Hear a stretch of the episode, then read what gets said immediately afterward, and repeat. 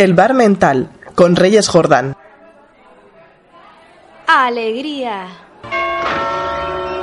Hola. Soy Efigenia Topfal. Tristeza.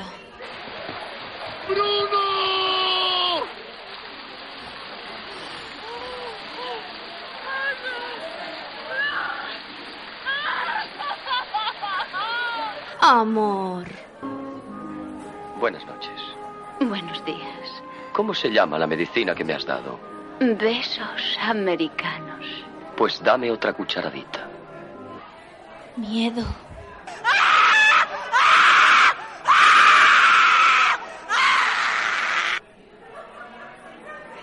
¿Podemos vivir sin emociones?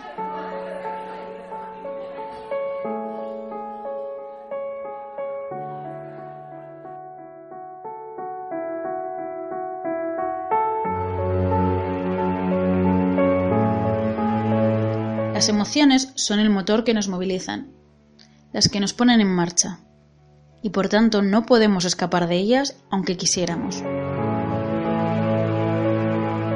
Buenos martes oyentes. Con esta frase de la psicóloga Sara García abrimos el bar mental con más emoción que nunca.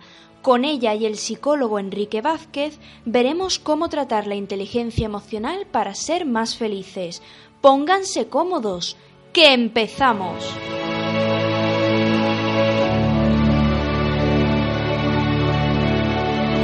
A lo largo del día pueden ser varias las emociones que nos invadan.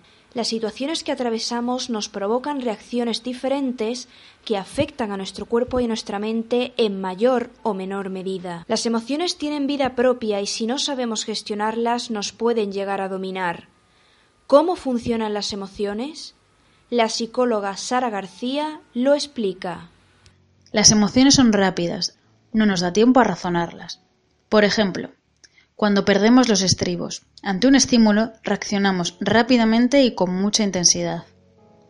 El estímulo llega al sistema límbico, donde se procesa y almacenan las emociones, y se desconecta del cortes, que es la parte racional. Por tanto, la emoción no es razonada. A este fenómeno se le llama secuestro emocional. Razón versus emoción. La diferencia se define muy bien en pensar con la cabeza o pensar con el corazón. ¿Qué papel juega la razón con las emociones? Son los sentimientos los que se encargan de razonar las emociones. Estas son menos intensas y duran mayor tiempo. El neurólogo portugués Antonio Damasio, investigador en neurociencias, habla sobre ellas y dice que las emociones se representan en el teatro del cuerpo, mientras que los sentimientos son representados en el teatro de la mente. ¿Cómo equilibrar razón y emoción?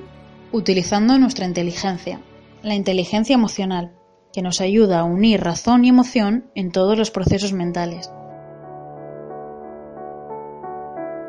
Ahora escuchamos un trocito de inteligencia emocional de parte de Concha Carmona. He sabido llevar adelante a mis hijos a pesar de, de los problemas grandes que tuve por muerte de una hija y por maltrato psicológico.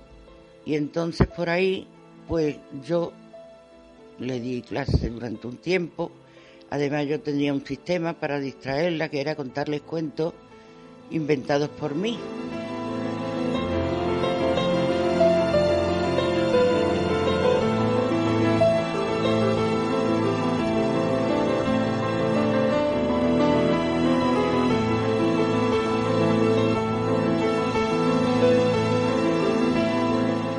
Según nuestro psicólogo de cabecera Enrique Vázquez, ¿qué es la inteligencia emocional? La inteligencia emocional se define como la capacidad para reconocer sentimientos en uno mismo y en otros, siendo hábil para gestionarlos y dirigirlos a la hora de relacionarse con los demás.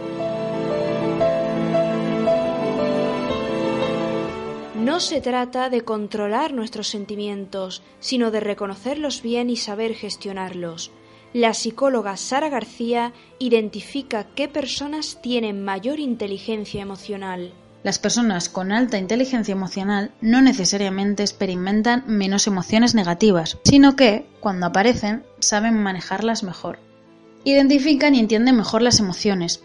Son capaces de utilizarlas para relacionarse. Saben comunicarse mejor con los demás. Tienen un mayor grado de empatía. Consiguen mayores éxitos en todo lo que se proponen.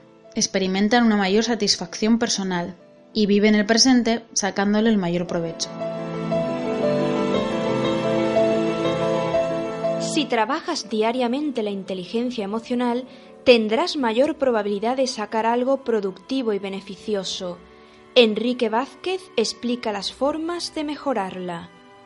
En base al conocimiento de uno mismo, en base a la empatía, mejorando la expresión emocional, las habilidades sociales, la motivación. La psicóloga Sara García añade. Primero, tenemos que saber identificar nuestras emociones, cómo funcionan en nosotros. Segundo, tenemos que saber usarlas, qué momento nos entorpecen, en qué momento nos pueden ayudar. Tercero, tenemos que saber comprender, escuchar y no juzgarlas. Y cuarto, saber regular y gestionar nuestras emociones. Según Sara García, la inteligencia emocional llevada al aula solo tiene ventajas si sabemos aplicarla. Aumenta la seguridad emocional y autoestima de nuestros alumnos porque se sienten escuchados y acompañados. Se mejora la vinculación afectiva como grupo. Se reduce el riesgo de conflictos, debido a que se disminuyen los malentendidos gracias a un mejor diálogo. Y hay un mejor ambiente emocional, lo que ayuda a mejorar la motivación tanto del profesorado como del alumnado.